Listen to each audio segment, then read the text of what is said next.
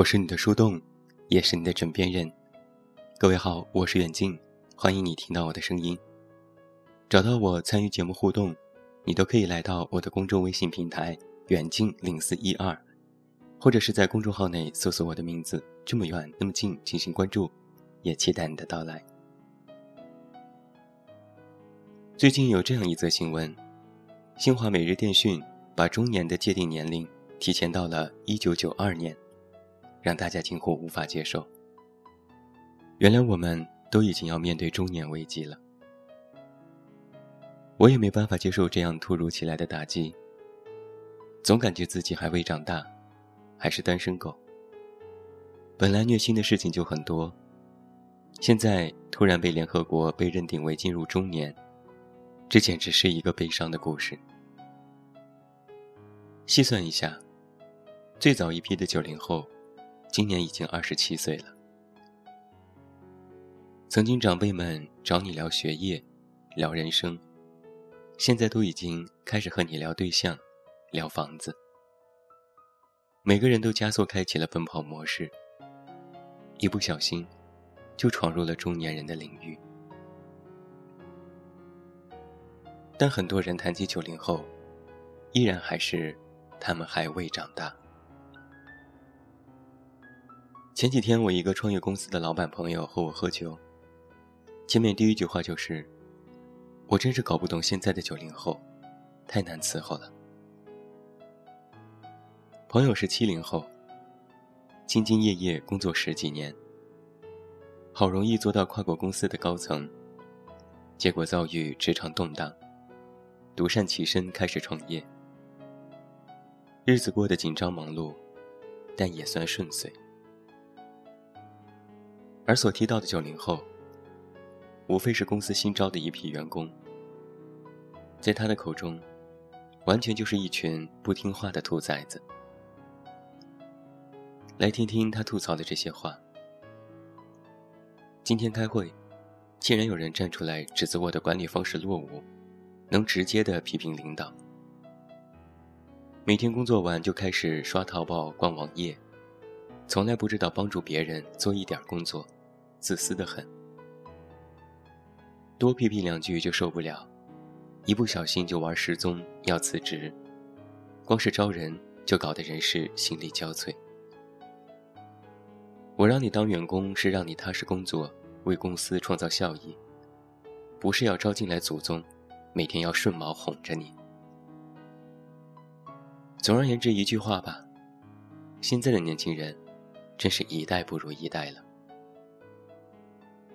我听完老板的吐槽，笑着说：“这话我怎么听着这么耳熟？”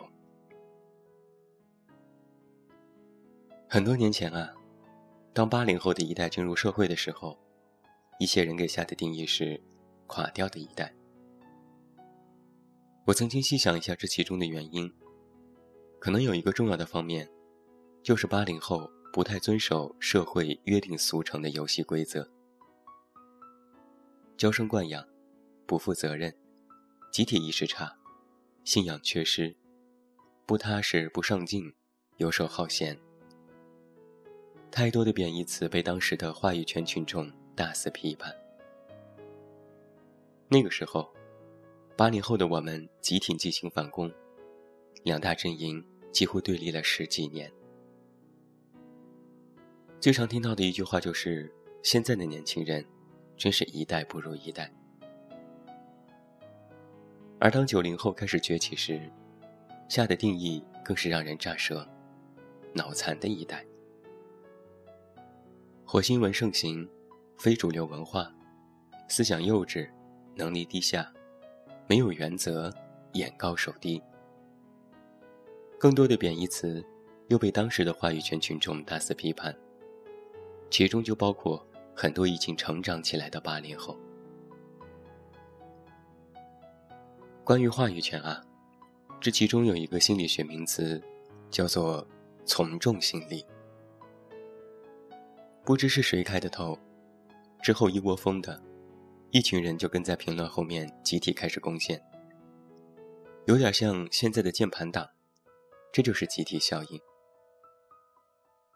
好像把批判刚刚崛起的新兴群体，作为了一种展现的方式，甚至是时尚。我曾经和朋友讨论起这个问题：为什么八零后、九零后这么容易受到人们的偏见影响？其中还有一个重要的方面，就是网络时代的兴起。八零后的成长初期，网络刚刚开始盛行，无数的新鲜事物被人们熟知。作为年轻一代人的问题和缺点，也被迅速曝光且放大。于是中规中矩的人就坐不住了，运用自己的老成和观点开始进行打压。那同样，在九零后的成长阶段，网络更加成为人们日常生活不可或缺的一部分。九零后更加依赖网络，甚至靠网络存活，长久的停留在虚拟世界当中表达自我，就使得原本本不完善的本我。被迅速的妖魔化。快速回顾一下刚刚提到的贬义词，实际上是年轻人的共性，是无论哪个阶段的年轻人，都或多或少存在的问题，并不能以时代进行划分。只是网络让他们被散播和夸大，成为了众矢之的。老实说啊，九零后其实挺冤的。很多人跟我提起九零后，都说他们太过现实。其中一个人跟我解释道：“九零后爱钱，想钱想疯了，又很想红，为了红毫无下限。看看直播当中那些奇葩的人，这个社会怎么了？怎么都允许这样的人存在？”我有点奇怪，这到底是在怪九零后？还是在怪社会？我问。所以你到底是觉得九零后带偏了社会，还是社会让九零后变得现实呢？他想了半天，问我：“这有区别吗？”这其中的区别就在于，社会自有现实的一面。作为七零后、八零后，总是喜欢规避掉这些现实和事故。而九零后却坦然受之，甚至能够转化为自己成功的方式之一。有人说九零后爱钱，试问谁不爱钱？你只是不愿意去谈钱而已。有人问九零后想红，试问谁不想红？你只是用其他来掩盖目的。有人说九零后没有能力，试问谁天生就是天才？你只是比他们多了一点经验而已。有太多人拿着此时自己的小小成绩，来要求刚刚步入社会的人，达到他们所期待的预期。也有许多人看不惯现在的年轻人太过自我的生活方式，不能理解为什么现在的年轻人的欲望都这样的赤裸裸。我认为，能够坦白自己的欲望。比故意隐瞒和欲盖弥彰，真实的多。我们公司曾经有一个九零后的同事，每天的工作就是接待客户，将公司的方案拿给客户进行初选。在某一次的前期提案当中，有人偷偷对这位同事说：“你在和客户推荐时，让他们选用我们组的方案，之后我拿到回扣分你一半。”结果，这位同事言辞激烈的拒绝了他，甚至在开会的时候，将这件事公之于众。被揭发的人恨得牙痒痒，在公司楼下和同事打了起来。同事也毫不示弱，他说：“我是爱钱，但我不能因为钱就没有自己的原则。你们这种职场潜规则对我没用。”公司的人大多冷眼旁观，觉得九零后实在太不知趣，不懂职场，甚至一点人情世故都不了解。而同事却理直气壮：“我干嘛要懂得人情世故？我是来工作、来赚薪资的，我做好自己的本职工作就够了。咱们凭工作能力说话，别的虚头巴脑的事情我不懂，更不屑去做。听到这样的话，我就不禁要为这位九零后点赞，三观真是正到让我自惭形愧。在开篇的时候提到我的老板朋友说九零后难管理不听话，实际上不是他们不听话，而是他们只听愿意听的人的话。你想让他们听你的话，那么你就拿出自己的本领。让他们见识一下，要么给够薪资，要么给够机会，要么用你自己的能力和魅力让他们佩服，要么你就干脆完全信任，让他们放手一搏。总是觉得不放心，像是对待老员工一样管东管西，又觉得员工必须是听话的、吃苦的。作为老板，又抠门又霸道。谁还愿意在你手下工作呢？时代不同了，我们所面对的，不是曾经在苦日子成长起来的一代，只是渴望能够有份稳定的工作就能得过且过。九零后一代的年轻人，基本没有吃过苦，他们对钱没有那么大的贪欲。相比而言，他们更在意的是。工作是否有趣，活着是否有价值？你觉得他们幼稚，其实是你世故；你觉得他们无能，其实是你偏见；你觉得他们无下限，其实是你太保守。我们不能忽视九零后想展现的自我和价值体现，更不能压抑他们想要表达的欲望。他们依然年轻。需要机会和精力，更需要鼓励和认同。有人说九零后的明星不敬业，有人说九零后的主播无底线，有人说九零后的员工太自我，有人说九零后的一代没有任何希望。可能问题有很多，但是在我看来，不是他们幼稚、无能、异想天开。而是你世故、偏见一成不变。米味传媒的老板马东，最开始也无法了解九零后，甚至觉得和他们有深深的代沟，根本无法沟通。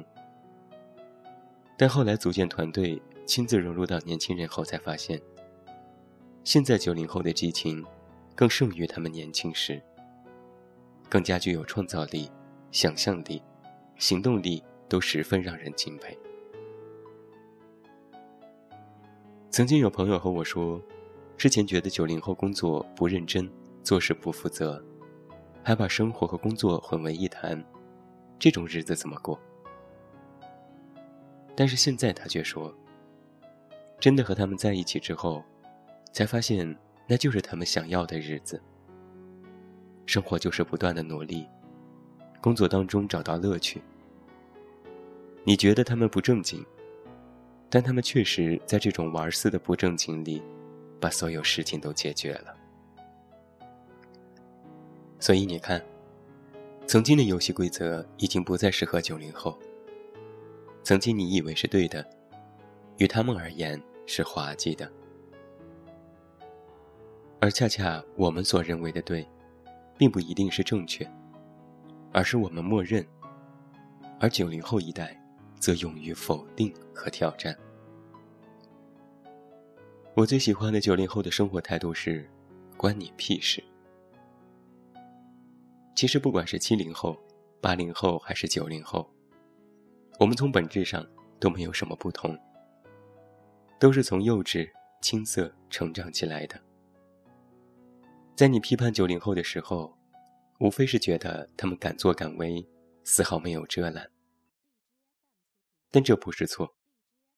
遮遮掩掩才是落伍、世故又装逼。与其跺脚摇头、大肆批判，不如握手言和、拱手相让。毕竟啊，世界是我们的，但最终是他们。最后，祝你晚安，有一个好梦。我是远近，我们明天再见。我穿过金黄的麦田，去给稻草人唱歌，等着落山风吹过。你从一座叫我的小镇经过，刚好屋顶的雪化成雨飘落。你穿着透明的衣服，给我一个人唱歌。全都是我喜欢的歌。我们去大草原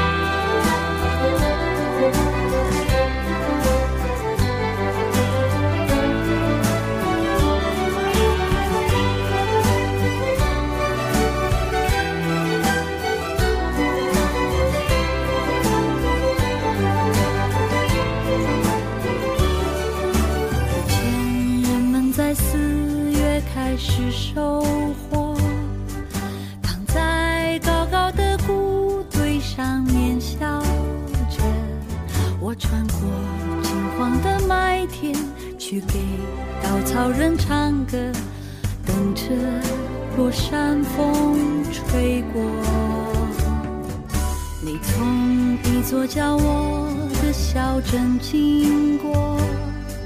刚好屋顶的雪化成雨飘落，你穿着透明的衣服，给我一个人唱歌，全都是我喜欢的歌。我们去